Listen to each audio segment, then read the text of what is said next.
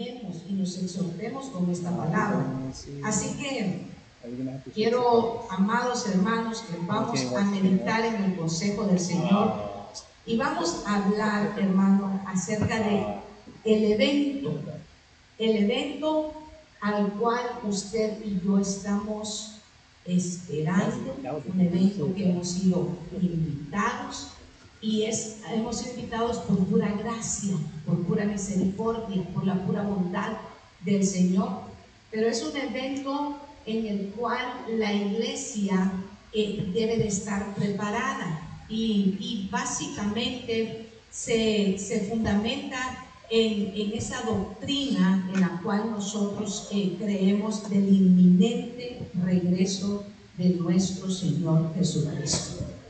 La iglesia no es un club social y la iglesia no es un lugar solamente hermano en la que nos alegramos reunirnos, pero es un lugar, es, es la congregación de los redimidos que está esperando la venida de nuestro Señor Jesucristo.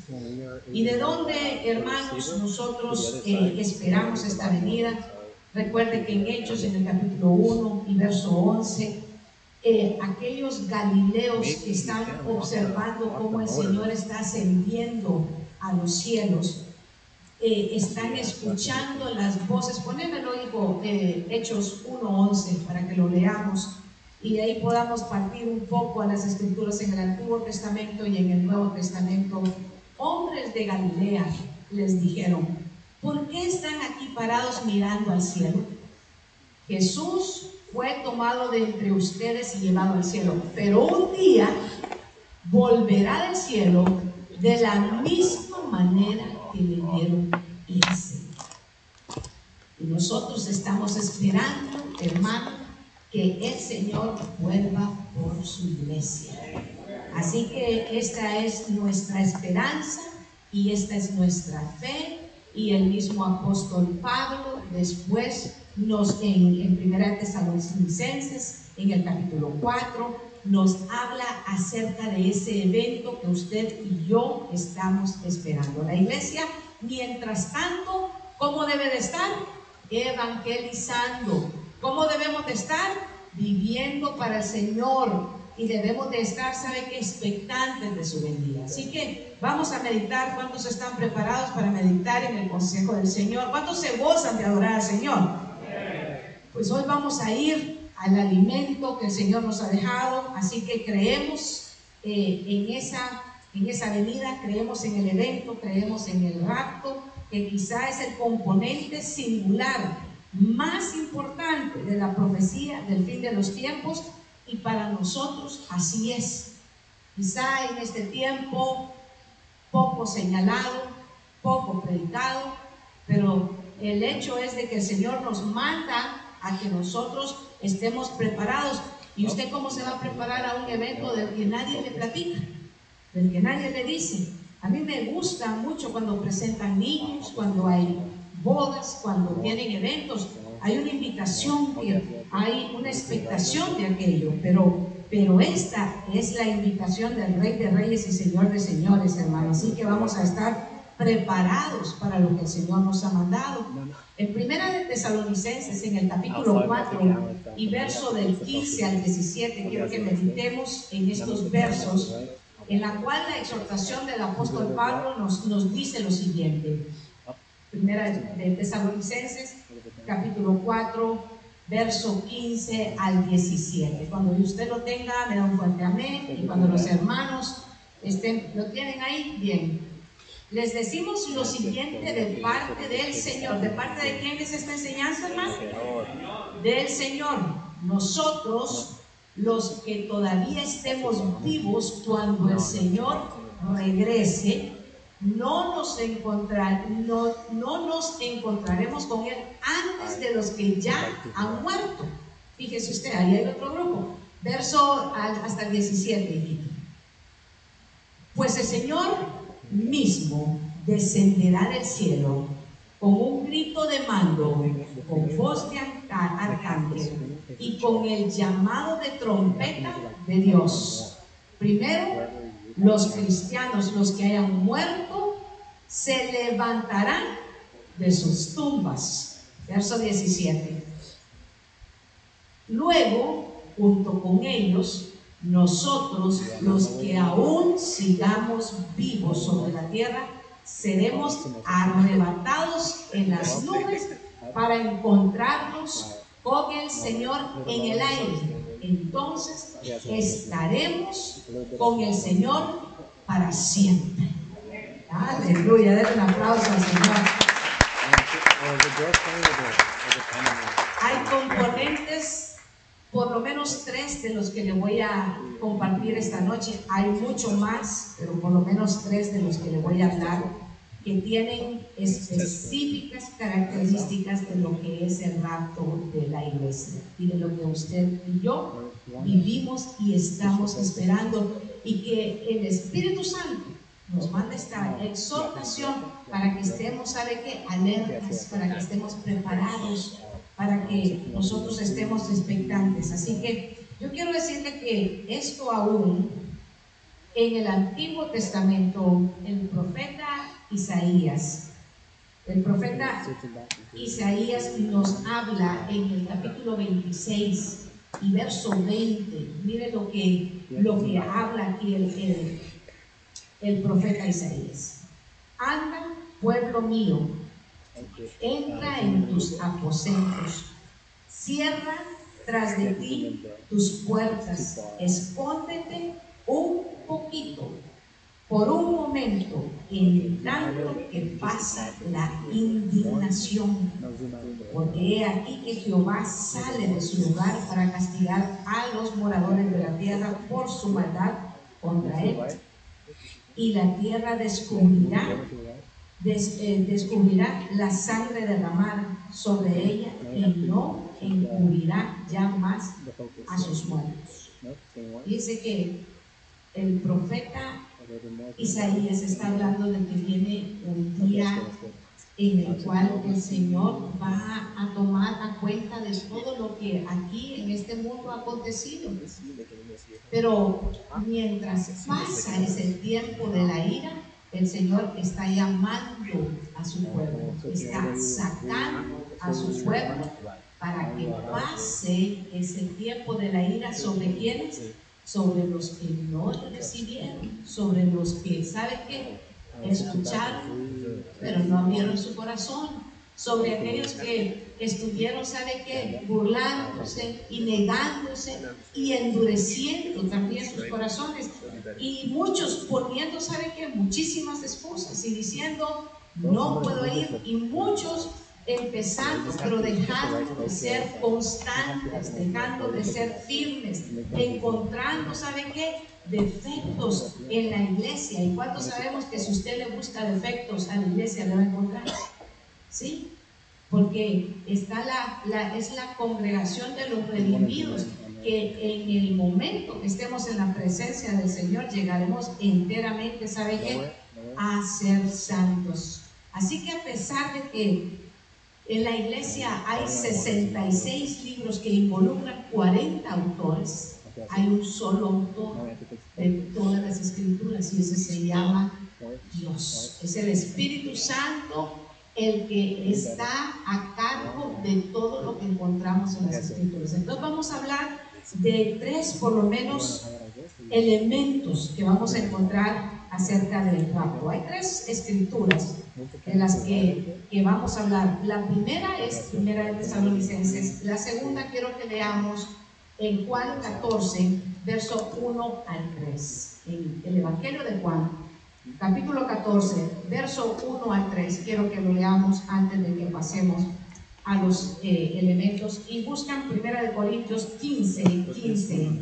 Y, no dejen que el corazón se les llene de angustia confíen en Dios y confíen también en mí, ha dicho el Señor. Ahora el verso 2 y 3.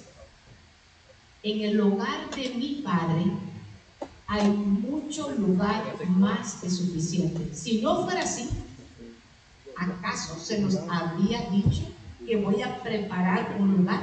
Verso 3. Cuando todo esté listo, volveré para llevarnos para que siempre estén conmigo donde yo estoy. Es tres escrituras que le he compartido hasta este momento y en todas está hablando el Señor que Él va a volver. Así que si Él lo ha, él lo ha dicho, nosotros sus hijos lo creemos, lo creemos y lo recibimos en fe y sabemos que en esa fe nos vamos a sostener hasta el día en que Él vuelva. Entonces, ¿qué, qué elementos encontramos en lo que es el rapto del pueblo del Señor? Primero, debemos aprender que el rapto, hermano amado, es un evento, un evento que ya se cumplieron sus señales.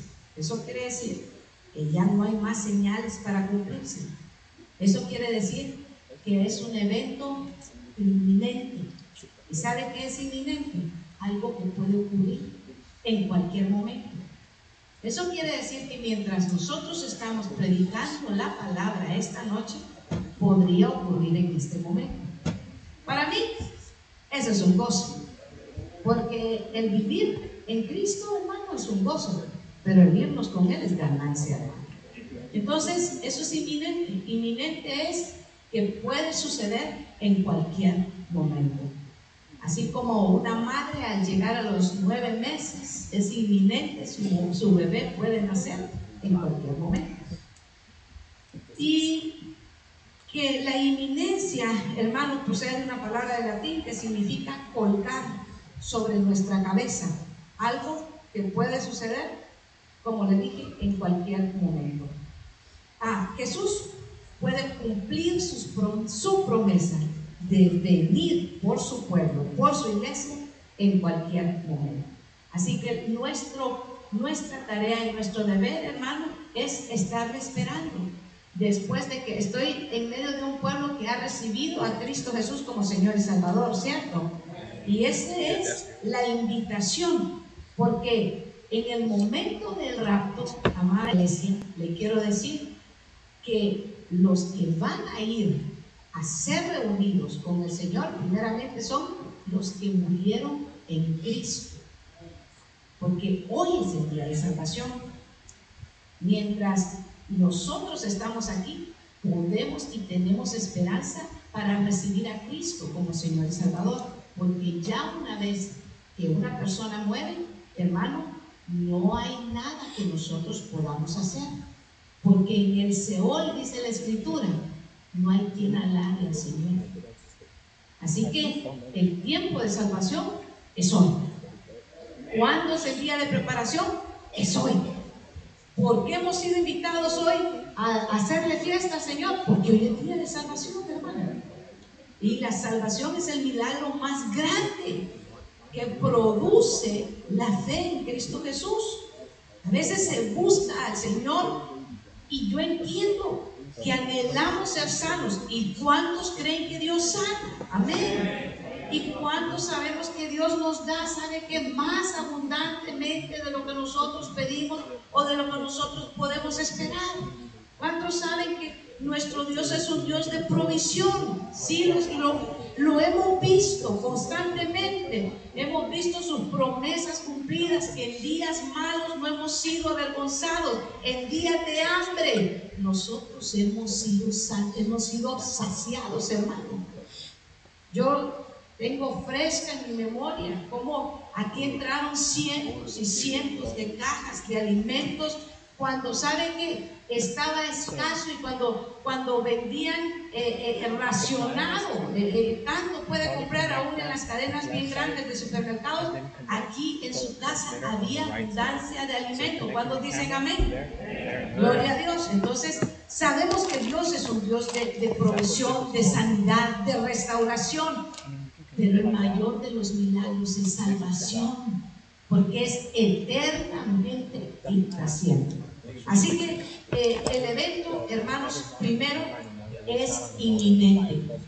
Cuando hablamos del rapto de la iglesia, puede ocurrir en cualquier momento. Pero eso nos debe de llenar de gozo, de gozo y de alegría y de preparación en nuestro corazón y de vivir, ¿sabe qué? Diciendo, Señor, que todo lo que yo haga sea ti, sea grato para ti. Y de recibir esa gracia inmerecida de, de, lo que el Señor tiene preparado, porque Él ha dicho que ha ido a preparar un lugar para su pueblo. Entonces, primero los que murieron en Cristo y los que hayamos quedado, seremos, ¿qué dice? Arrebatados, seremos levantados para vivir eternamente y reunirnos con Él. Así que el Señor lo dejó muy, muy, muy claro. Y lo segundo, segunda característica de la que le quiero hablar, es que el rapto será un evento también sorpresivo. Lo primero es que es inminente lo segundo es que es sorpresivo. Va a ser sorpresivo, hermano, porque no va a haber un tiempo que haya algo que le, prepare. Cuando el Señor llame a, su pueblo, ya no va a haber tiempo porque en ese momento los que escuchan la voz del Señor serán arrebatados. Por eso, por eso el mismo Señor dijo que sus ovejas, que dicen, oyen su voz y le siguen. Quiere decir que la voz del Señor no la reconocen aquellos que no son sus hijos. Por eso es que muchos hermanos vienen al culto y no encuentran cabida la palabra en sus corazones.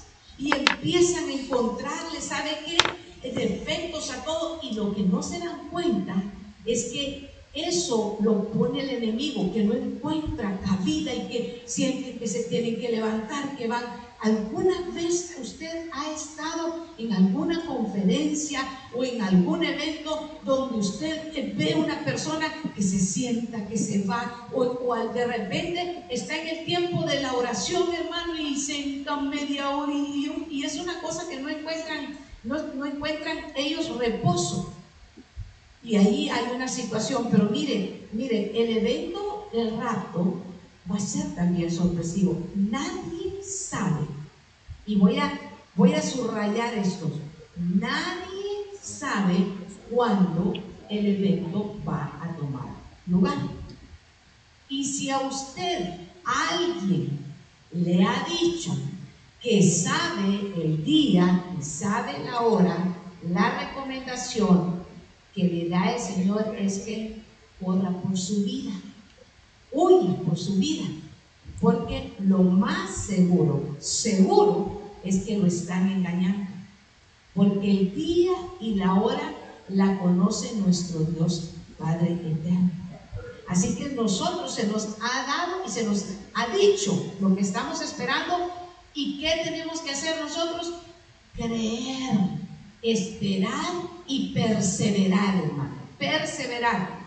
Porque antes antes, hermano, también ya aconteció que hubieron pregoneros de que había un evento que venía sobre ellos y ¿qué hicieron con Noé? Se burlaban. ¿Qué hacían con, con Noé cuando les decían prepárense porque el diluvio viene y estaba preparando el arca para donde iba a salvarse todo aquel que entrara? Y es tremendo, hermano, y hasta un poco fuerte, si usted me lo, me lo permite esta noche, pero es fuerte que hayan entrado más animales que gente real. Yo solo me imagino, hermano, a la mula entrando y, y haciéndole caso a Noé. Y, y, a las personas, ¿sabe qué? Riéndose de lo que Noé estaba hablándoles. Y usted y yo en algún momento, cuando utilizamos bien el tiempo que Dios nos ha dado el día sábado, porque él decía al hermano, es día familiar, pero es un día que podemos evangelizar, es un día que podemos compartir las buenas nuevas. ¿Y cuántas veces compartiendo las buenas nuevas? Ay, ¿y tú crees eso? Y de verdad, ¿cuántas veces se han reído y se han burlado? Pero no importa, porque el apóstol Pedro dice, que esos burladores, hermano, han habido siempre. Así que usted y yo no nos debemos de desanimar porque otros hermanos se burlen de lo que nosotros les estamos hablando. Porque créame algo, hermano, el cielo y la tierra van a pasar, pero la palabra del Señor no va a pasar. Y si el Señor lo ha prometido, Él lo va a cumplir. Jesús mismo habló y dijo que nosotros debíamos de estar preparados porque este evento es repentino. No es como muchos piensan, que dicen, no, no, no, yo me voy a preparar cuando, cuando oiga el sonido de la trompeta, entonces me voy a preparar. Hermano, no va a haber tiempo, porque va a ser, ¿sabe qué? En un segundo en el que nosotros seremos transformados y estaremos con el Señor. Y los que hayan negado en su corazón, los que no hayan recibido al Señor, se van a quedar atrás. Se van a quedar atrás y va a haber un día de lamento como el que está hablando el profeta Isaías, del que también predican y del que también hablan otros profetas, porque usted no está esperando el día del Señor, porque el día del Señor es un día terrible, pero usted está esperando la llamada del Señor para reunirnos con Él eternamente para siempre. Entonces, porque el Señor mismo ha dicho que su pueblo no está puesto para ira, sino para salvación. Así que ese es el día que ustedes estamos esperando, pero es repentino. Primera de Corintios capítulo 15, verso 52, dice lo siguiente. Primera de Corintios capítulo 15, verso 52. Amado hermano, sígame, es en un abrir y cerrar de ojos.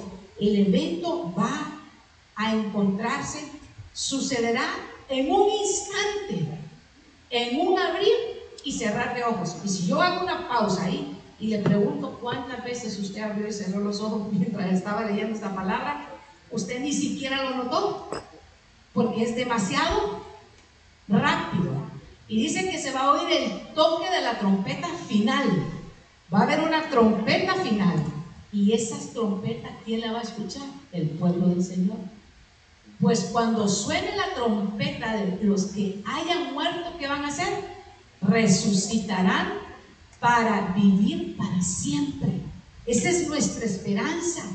Hermano, es tan precioso cuando uno tiene, ¿sabe qué? Esa esperanza, porque sabe que en el momento que el Señor lo llama, uno sabe dónde va a estar. Pero dice que, fíjese, y nosotros los que estemos vivos también seremos transformados. O sea que este cuerpo carnal no puede heredar lo que es espiritual. Entonces este cuerpo que va a ser, va a ser transformado para poder entrar, ¿sabe qué? En la presencia de nuestro Señor.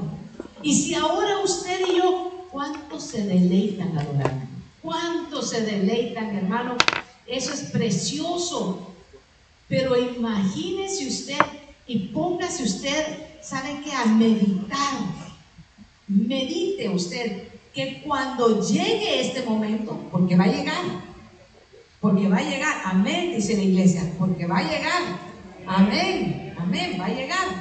Cuando llegue este momento, ¿sabe qué? La adoración va a ser todo lo que usted y yo, sabe que nunca podremos imaginarnos que lo vamos a poder experimentar. Va a ser glorioso, porque va a ser en, delante de la presencia de nuestro Dios. Así que ese evento es, sucederá en un instante, en un ¿qué? nanosegundo. Y no va a haber momento ahí para decir, ahora, entonces eh, eh, me voy a arrepentir en el momento que el Señor venga. No va a poder, porque ya se ha quedado atrás. Y ahí, ¿sabe qué? Se va a venir un tiempo de tribulación y va a haber un tiempo de gran tribulación en el cual nadie, hermano, va a desear estar vivo y va a haber, se van a desatar, ¿sabe qué? Juicios. Y por eso el Señor en su gracia, en su misericordia y en su bondad, hoy nos ha dado el día de salvación. Es un día de gozo, es un día en el que nosotros podemos recibir a Cristo como Señor y Salvador porque Él es el camino, Él es la verdad y Él es la vida. Y nadie va al Padre si no es a través de Cristo Jesús. Y quizá esta palabra y esta, esta enseñanza usted la conoce. Y usted dice, pero esto yo ya lo sé. Pues qué hermoso, hermano, porque ¿sabe qué? A mí no me hace mal repetirle las mismas cosas. Y para usted es de gran beneficio que usted lo reciba nuevamente y que yo lo reciba también. Así que lo primero es que es inminente. Lo primero es que es inminente, está sobre nuestras cabezas. Va a ocurrir. Y lo segundo es que es que es sorpresivo. Es sorpresivo. ¿Y sabe para quiénes va a ser más sorpresivo? Para los que se queden atrás. Para ellos va a ser más sorpresivo. Porque alguien va a quedar con el último iPhone en su mano, conversando con otro que no le va a contestar, porque se ha ido con Señor. Porque alguien va a estar, ¿sabe qué? En su casa y va a quedar buscando o bien a su esposa o bien a su esposo, que le decía, mira, vamos a la iglesia y él que le decía, anda tú y. Y va a quedar buscando, lo va a quedar buscando. Y el domingo teníamos una experiencia muy hermosa porque aquí los salmistas estaban practicando y muchos de ellos eh, graciosamente dejan los, los, sacos puestos en la, en la silla, ¿verdad? Contándome a mí también. Así que si usted se le ha perdido un saco, venga a buscar el domingo en la tarde, a ver qué va a encontrar de todas las tallas. Pero es bien hermoso porque los sacos los dejan dobladitos en las sillas. Y cuando estaba sucediendo eso, el Señor me traía a memoria estas escrituras, porque de esa manera, cuando la iglesia sea levantada, gloria a Dios, lo único que van a encontrar, hermano, son las vestiduras que van a quedar atrás, porque nosotros seremos transformados. Quiere decir que esto natural no hereda lo espiritual. Así que lo, tercero, hermano, el rato es para un grupo selectivo. Y ahí yo sé que ya me metí en alguna que otra incomodidad, porque usted me estará diciendo cómo que selectivo más. Pero no que el Señor no hace excepción de personas, porque es selectivo. Y yo le voy a decir por qué es selectivo. Es selectivo porque es para los que le reciben como Señor y Salvador. ¿Y sabe por qué no es injusto? Porque la invitación está haciéndose constantemente y todos pueden ser parte del grupo en este momento. Así que no hay injusticia en lo que el Señor está haciendo. Es selectivo porque el Señor está llamando y aquellos que le reciben, esos van a tener el gozo, esos vamos a tener el gozo de participar de este evento que es inminente y que es sorpresivo y que está preparado para su pueblo. Porque Primera Tesalonicenses 4:13 dice exactamente por qué este es para un grupo. Poneme por favor, hermano, Primera de Tesalonicenses capítulo 4 y miren porque vea el verso 13. Ahora y ahora, amados ¿Qué? Amigos, hermanos. ¿Y quiénes son hermanos? Sus hermanos. Voltea a ver al hermano que tiene en la parte ¿estás preparado? Dígale. ¿Estás preparado? Dígale. Háblenle a la silla. Háblenle a la silla. Así hacíamos hace mucho tiempo, cuando éramos unos pocos, hablábamos orando en fe por la silla, diciéndole, prepárate porque ya viene el rey. Hermano, este evento es para hermanos en la fe.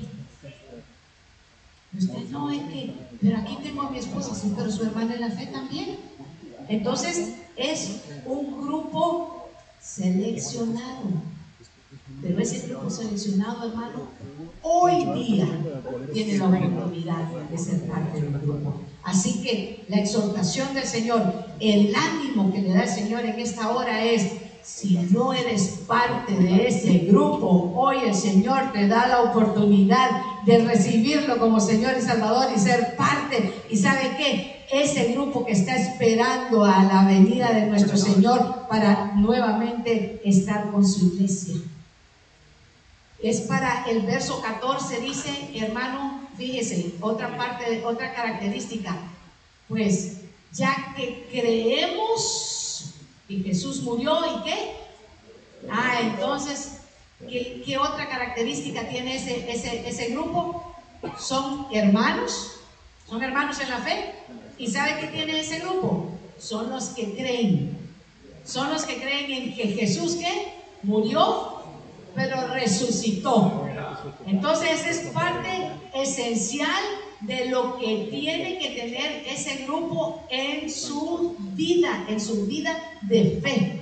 Así que creemos que Jesús eh, resucitó y también creemos que cuando Jesús ¿qué? vuelva, entonces que hay otra característica en ese grupo, está esperando la venida del Señor.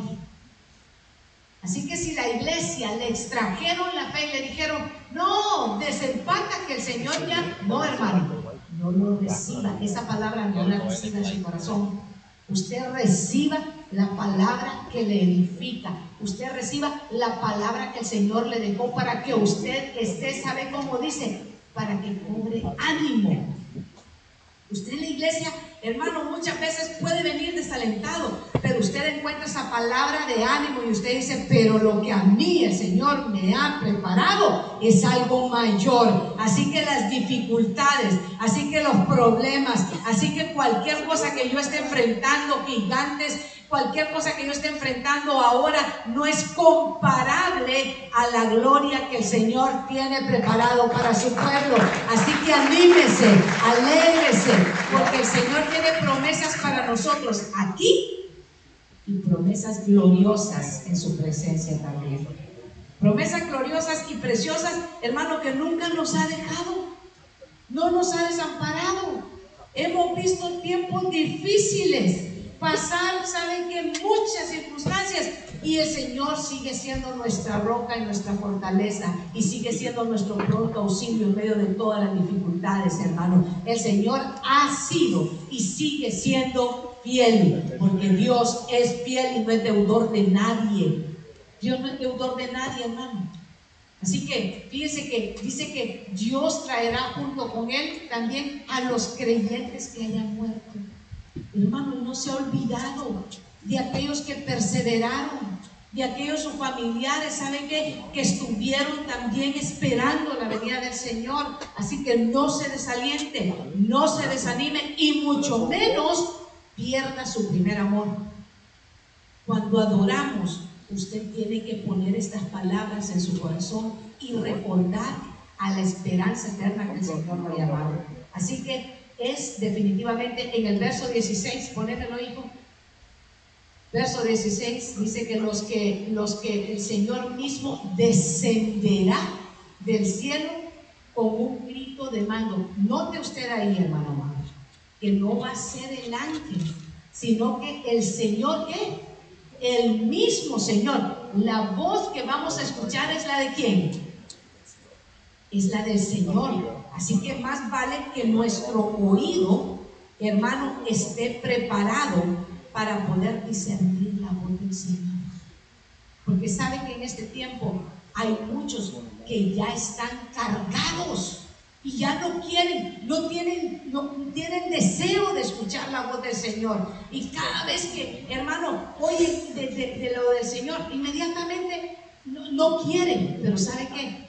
Dicen que nosotros la voz que vamos a escuchar es directamente del Señor y la voz de un arcángel. Yo quiero decirle que en la escritura el único que se le da título de arcángel es Miguel. Es Miguel, es el único al que se le, se le da el título de, arcángel y eso antes de ir a, hablar acerca de Miguel, quiero que busquen Juan 10, 27 y lo marque en su Biblia. Márquelo. No es pecado que marque la Biblia, pecado es que no la lea. Pecado es que no haga lo que dice la Escritura, porque el que sabe hacer lo bueno y no lo hace, ¿qué es? Es pecado. Así que, y no crea que teniéndole en el Salmo 91 o en el 17 o en el 23 le va a espantar ningún susto. No, es creyéndole en su corazón, tomando poder y autoridad en lo que el Señor le ha dicho y hablando la palabra del Señor. Juan 10, 27, mis ovejas escuchan mi voz, yo las conozco y ellas me siguen. Digan amén los que son ovejas del Señor en este lugar. Gloria a Dios, gloria a Cristo. Aleluya. Mis ovejas escuchan mi voz. ¿Qué está escuchando ahora mismo usted, hermano? La palabra del Señor. Por cualquier instrumento. Cuando el Señor quiere hablar, hermano, Él va a usar cualquier instrumento. Así que usted no se ponga la mirada en el instrumento, porque hay instrumentos que estamos maltrechos. No miren el instrumento. Usted oiga la voz del Señor, porque esta es la palabra del Señor. Yo no le vengo a contar fábulas, ni le vengo a contar cuentos, ni le vengo a contar las historias de lo que a mí me ha pasado, porque eso no lo va a edificar a usted. ¿Cómo lo va a edificar la palabra del Señor? Porque usted tiene que aprender a escuchar la voz de quién? De nuestro Dios ¿Para qué? Para conocer. Dice, yo los conozco y ellos me siguen. Así que cuando el Señor mismo dé ese grito, ¿a qué, qué voz va usted a reconocer? La voz del Señor. Sí, amén, gloria a Dios. Y el arcángel, hermano. El arcángel definitivamente nosotros tenemos que eh, entender muy, muy, muy claramente que el, arcángel del que habla la palabra del Señor es Miguel, no hay ningún otro arcángel del que se haga mención. Y eso lo vamos a encontrar, gloria a Dios, porque todavía encuentro citas en la escritura, Judas capítulo 1. ¿Está conmigo? Sí, está el verso, déjenme buscar. Judas capítulo 1.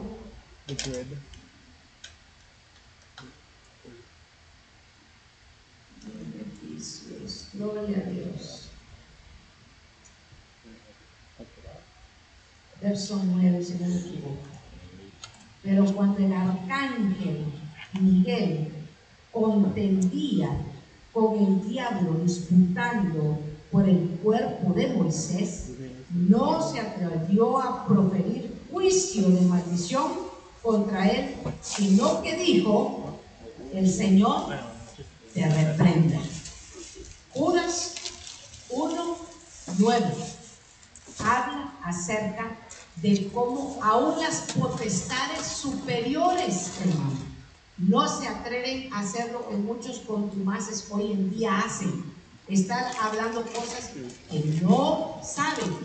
Y si usted quiere anotar, son de los acuciosos que anotan y, quieren tener la cita donde aparece Miguel, está Daniel 10, 12, 13, 10, 20, siempre de Daniel 10, 21, profeta Daniel 12, 1, ahí sigue haciendo mención de Miguel, Apocalipsis 12, 7 y Primera de Tesalonicenses 4, 16. Así que el único del que se habla en la escritura de un arcángel, entonces la voz es la del Señor y la segunda voz que se oye es la del el arcángel, dice Así que es importante que usted y yo lo tengamos muy claro acerca de lo que estamos esperando. Ahí hay sonidos. El rapto tiene sonidos específicos. Se habla de trompeta, se habla de un grito, se habla, eh, hermano, que nosotros vamos a escuchar, que nosotros vamos a estar pendientes de esos sonidos. Así que iglesia, yo sé que que esto sirve de edificación. A mí me sirve de edificación. Y me, y me llena de expectación, ¿sabe qué? Porque si yo le pregunto ahora mismo, deme tres de las características que muestra el rapto, usted me tiene que decir, la primera es, exactamente. La primera es, es inminente. La segunda es, es sorpresivo. Y la tercera es, que es para un grupo selectivo, dice hermano. Gloria a Dios. Se fija que a veces, hermanos, estamos, y no, y no me lo estoy sacando porque no es nuestra enseñanza, es la doctrina del Señor.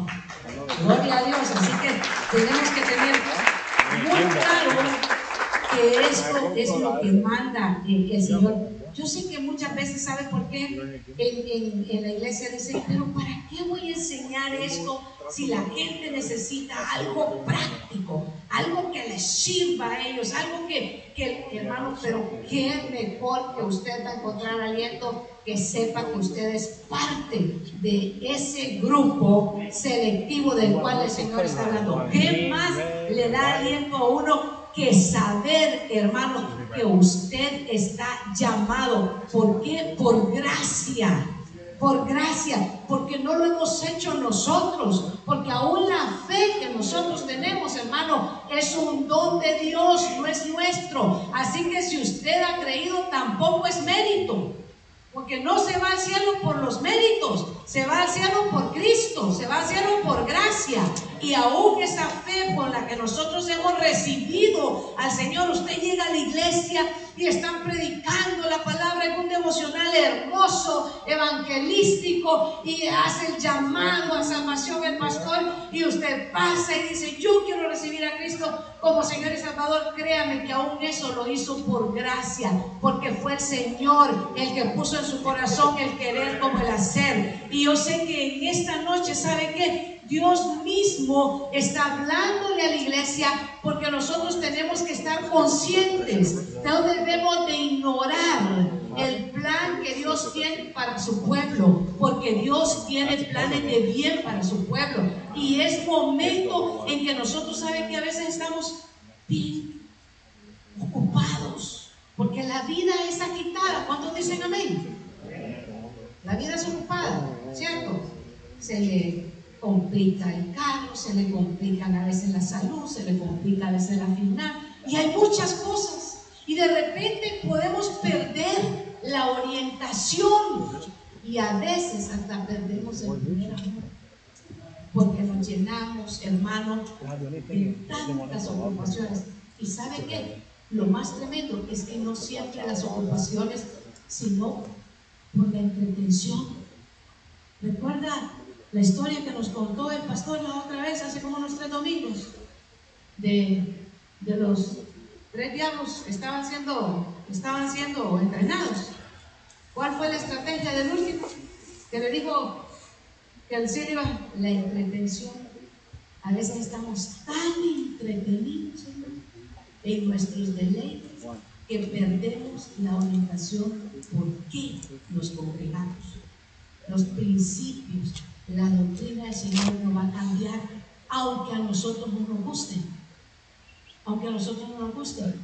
Muchas veces le he preguntado, hermano, ¿para dónde queda el norte? ¿Dónde queda? A que ni se acuerdan, ¿verdad? Que queda para allá, siempre les hago así, a ver, quién, a ver quiénes, quiénes no se acordamos, pero queda allá. Y aunque otro apunte para allá, ¿usted cree que el norte va a cambiar?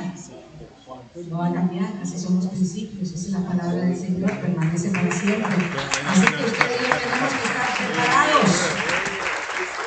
Pueden subir mis hermanos de alabanza, mis hermanos del ministerio Asaf.